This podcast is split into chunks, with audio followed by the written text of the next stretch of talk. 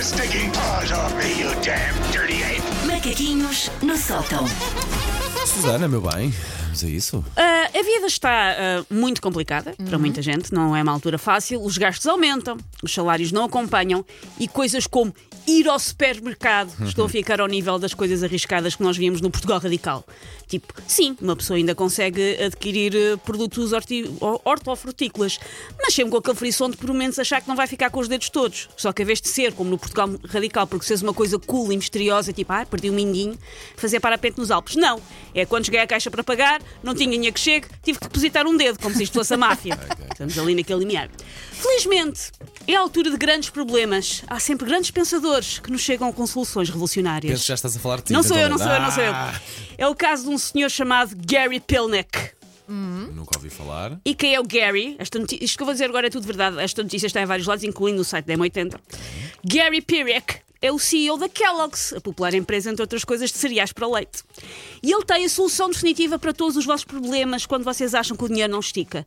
E a solução do Sr. Gary, vinda da bondade do seu coração, não há nada, Claro. é e se começassem a comer cereais ao jantar? Como é óbvio. É a solução que ele deu numa entrevista na CNN. A marca vai inclusivamente lançar uma campanha nesse sentido, de incentivar as pessoas a comer cereais ao jantar, para convencer então as famílias com dificuldades financeiras que a vida é feita de oportunidades. E neste momento tem a oportunidade de fingir que uma tigela de Cheerios é um bitoque. Se as crianças vão ficar com diabetes, com cáries, se vai regressar o escorbuto, talvez, mais ou menos comeram.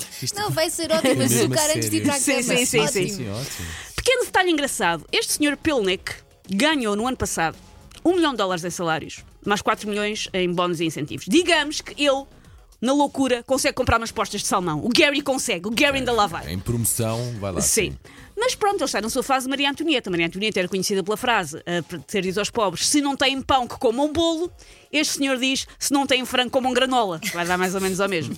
Estou, portanto, ansiosa que venha alguém dentro da mesma lógica dizer: o azeite está caro, tempera a salada com limpa-vidros. Como se fossem coisas comparáveis. Eu sei. Como se dissesse para dizer Óleo, isso às pessoas e óleo seguir com a. O vida. óleo não reparei, mas de facto o azeite é das coisas que eu tenho mais reparado. Pá, isto está caríssimo. Está caríssimo, sim. Caríssimo. E lê os rótulos, porque alguns. Ah, está ligeiramente mais barato. Óleo com azeite, se lês o rótulo.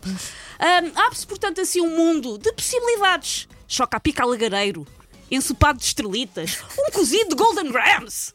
Porque a grande cena vai ser jantar.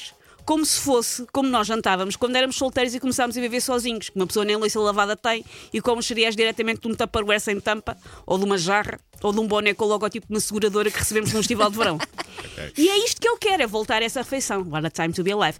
Ansiosa para que outros Gary da vida resolva ajudar os pobrezinhos com conselhos e sugira que o almoço das pessoas estão sem dinheiro e que tal almoçar sabonete líquido de uma estação de serviço, que é grátis e tudo. Mete a boca por baixo. Deus, pá, meu Deus. pá. Hoje provoca azia.